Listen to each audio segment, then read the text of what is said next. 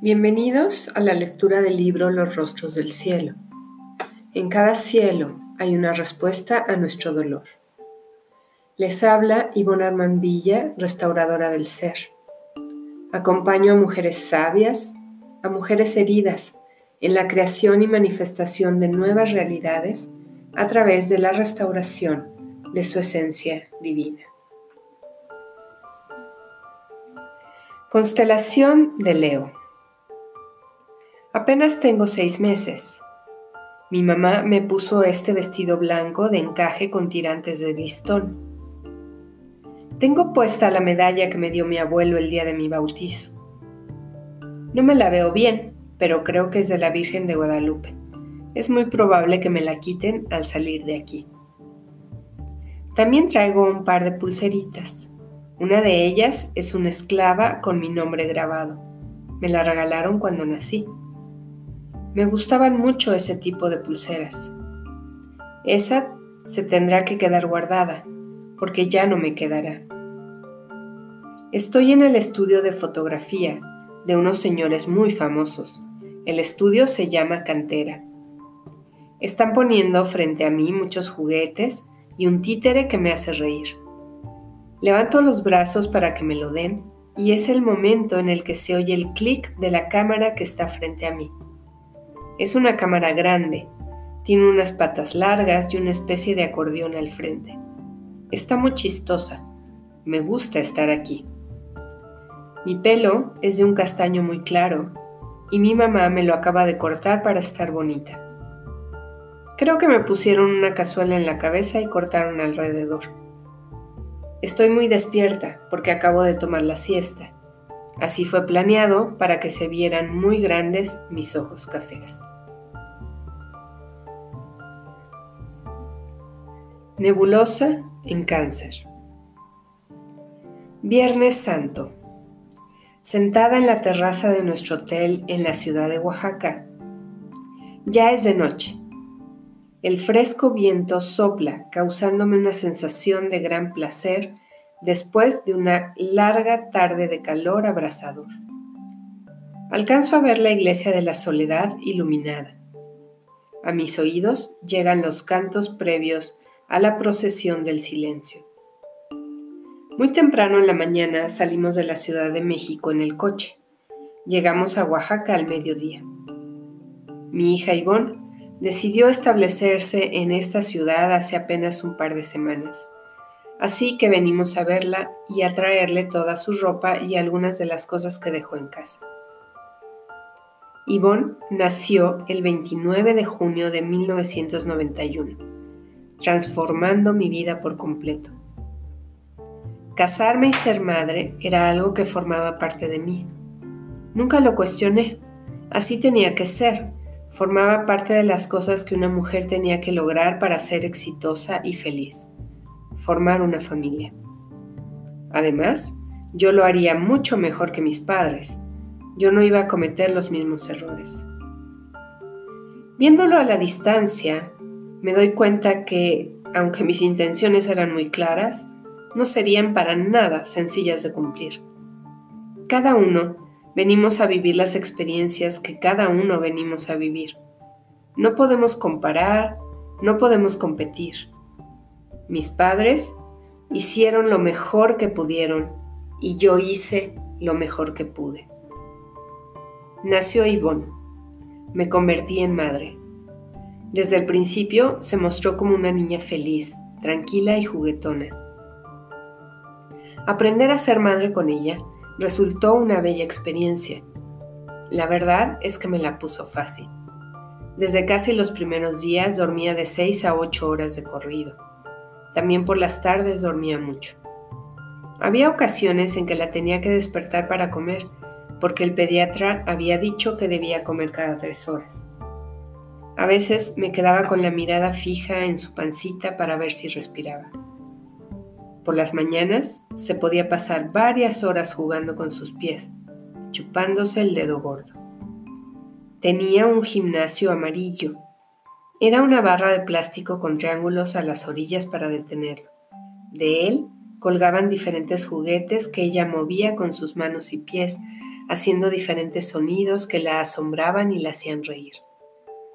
Solía ponerlo en la cama y en la alfombra, arriba de donde ella estuviera. Las horas pasaban en la más absoluta tranquilidad y regocijo. Nuestras primeras desavenencias fueron como a los seis meses, cuando, de manera inevitable dando las seis de la tarde, iniciaba un intenso llanto que no había manera de parar. Nos decían que podían ser cólicos por aire o molestias por estreñimiento. A esa hora no encontrábamos ella y yo solas en nuestro departamento de Providencia en la colonia del Valle. Le daba sus gotas de espavén, le ponía supositorios de senocián, la cargaba en mis brazos y me ponía a arrullarla caminando por todo el lugar, de la sala a mi recámara, después por el pasillo de los otros dos cuartos y de regreso a la sala. Así, por una o dos horas dándole pequeños golpecitos en la espalda y sobándole su abdomen. Por varios meses lo mismo cada tarde. No había manera de parar ese llanto tan profundo. Nunca supimos qué pasaba en realidad. Sin embargo, a mí me cuestionaba mi capacidad de maternaje. No soy buena madre, me decía a mí misma. Un día exploté en mi desesperación de no ser capaz de contenerla. Yo, que había leído tantos libros de bebés. Le grité y la aventé a la cama. Qué gran impotencia, qué gran ironía. Al enojarme por no ser buena madre, me volví una mala madre. Cargué con esa culpa por muchos años. Después, en los procesos terapéuticos que viví, pude perdonarme y reconciliarme con esa parte de mi vida.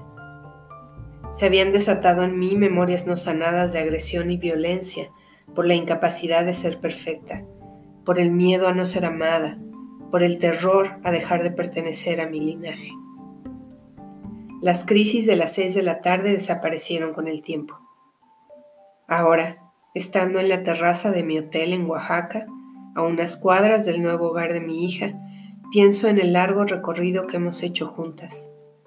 Yvonne me ha enseñado muchas cosas por las cuales le tengo gran admiración a relajarme, a dejar a un lado la perfección y la obsesión por los horarios, a darme cuenta que la vida fluye mejor cuando nos divertimos, a quitarme las rutinas y las planeaciones, a tomar cada instante como va llegando y a saborearlo, a experimentar cosas nuevas, sobre todo en la comida. El verdadero significado del desapego, disfrutando mucho de lo que tiene en este instante sin añorar lo que no tiene, dejando ir lo que ya no forma parte del momento presente. Agradezco al cielo por su presencia en mi vida. En este momento, ella se encuentra trabajando en un restaurante aquí cerca.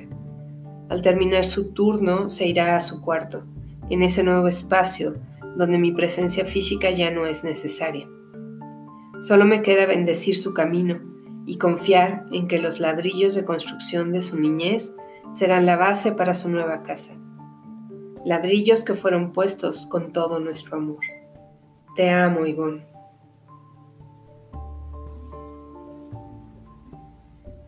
Una estrella se acomoda.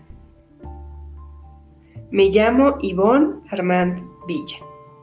Ivonne con Y, B de vaca, doble N y E al final. Armand, como Armando pero sin la O del final. Un nombre bastante complicado, como yo.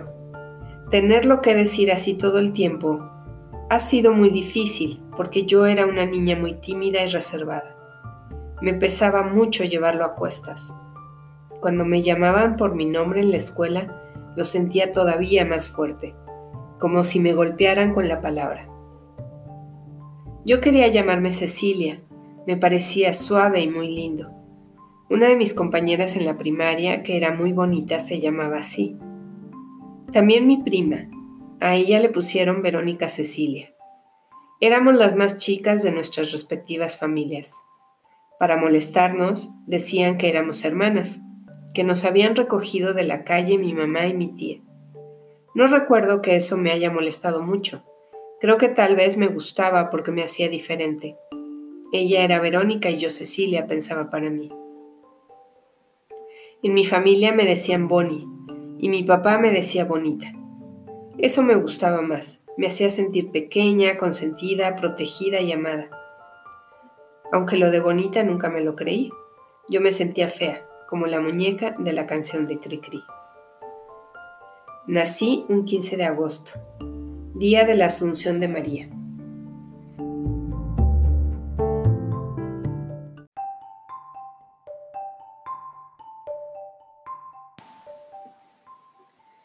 Mi abuelo paterno se llamaba Francisco Mariano y mi bisabuela, su madre, se llamaba María.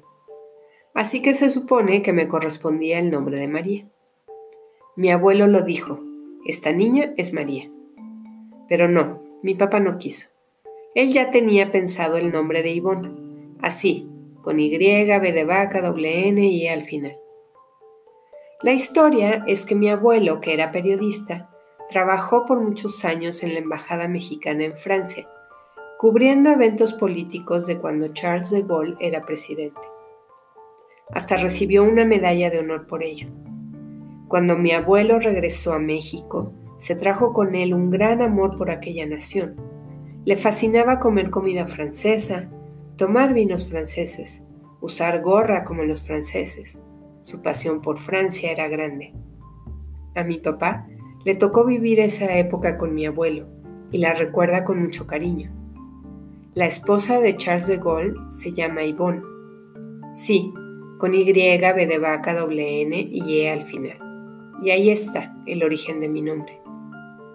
Siendo niña, me contaron esas historias y así yo decidí nombrarme Yvonne Armand Villa María para darle gusto a los dos, a mi papá y a mi abuelo. No me había percatado de lo complicado e interesante que resulta esto del nombre. Ahora me estoy dando cuenta que Yvonne de Gaulle estaba casada con Charles y yo estoy casada con Carlos. Su nombre completo era Yvonne Charlotte Anne Marie. Mis hijas se llaman Yvonne y Carla María. En este momento mi cara es de un absoluto asombro. Pareciera que mi destino estaba forjado desde que a mi abuelo le ofrecieron ir a Francia, cerca de 20 años antes de que yo fuera concebida. Recapitulando en este asunto de los nombres, tenemos Yvonne, Bonnie, Bonita, Cecilia y María. Bonnie, de Escocia, quiere decir bonita, o de Francia, buena. Cecilia, etrusco, quiere decir pequeña ciega. María, de Egipto, quiere decir amada de Dios. Yvonne, del germánico Ips, que quiere decir árbol de tejo de cuya madera se hacían los arcos, por lo que se piensa que puede ser arquera. Surge en mí más asombro, porque cada uno de esos significados representa algo importante en mi vida. Casi todo el tiempo he luchado con este asunto de la belleza, de ser bonita. Los estándares de belleza de mi mamá eran muy altos y rígidos, y por supuesto Quería que sus hijos fueran muy bonitos, que se casaran con parejas bonitas y que le diéramos nietos bonitos. Y eso no sucedió. Bueno, bajo sus estándares, por supuesto. Crecí en un ambiente que juzgó mucho a las personas que no eran como mi mamá decía que tenían que ser. Y ese ha sido un tema muy importante, con el cual todavía no acabo de reconciliarme. Mirarme al espejo y poderme reconocer como bonita. En lo que respecta al significado de Cecilia, casi me voy de espaldas. Cuando tenía tres años tuve un accidente en el cual un lápiz se enterró en mi ojo derecho. A raíz de ello y después de muchas intervenciones quirúrgicas, mi visión es casi nula en ese ojo. Este evento trajo muchísimas consecuencias en mi vida, de las cuales no hablaré ahora. Baste decir que hoy sé que fue muy importante para mi desarrollo espiritual crecer con una ceguera del lado racional. María, amada de Dios, lo que puedo decir es que lo sé, Siempre lo he sentido así. Es algo tan grandioso en mi vida que únicamente puedo decir, yo también te amo, con todas y cada una de las células de mi ser. ¿Y qué decir de Ivonne? Hoy amo mi nombre, lo honro y honro la historia de amor detrás de él. Es mi unión con ese linaje masculino, macho y a la vez sensible, egoísta y a la vez generoso. Gracias por regalarme esta historia en donde ya estaba escrito mi futuro hoy presente. Me puse a investigar acerca del tejo, árbol que se menciona en el significado de mi nombre y cuya imagen quise agregar para tener la visión de él. Me enteré que es un árbol muy grande, que crece solitario, necesita mucho espacio a su alrededor para crecer tan grande. Da una sombra fresca y húmeda a quien lo necesite. Tiene una copa piramidal como una antena que conecta la tierra con el espíritu. Es una especie dioica, con pies masculinos y femeninos, la integración de las dualidades. Cada seis o siete años da abundantes frutos que pueden ser muy tóxicos si no le quitas la semilla. Es muy longevo. En el mundo celta se veneraba a los árboles que habían vivido y visto mucho. Se tornaban como sabios testigos del mundo, por lo que era considerado un árbol sagrado. Los españoles lo sembraron en toda la zona de Cantabria, donde nació mi abuelo materno. Un dicho popular inglés recoge una enigmática tradición que hace referencia al tejo como el ser vivo más longevo. La vida de tres zarzos, la vida de un perro. La vida de tres perros, la vida de un caballo.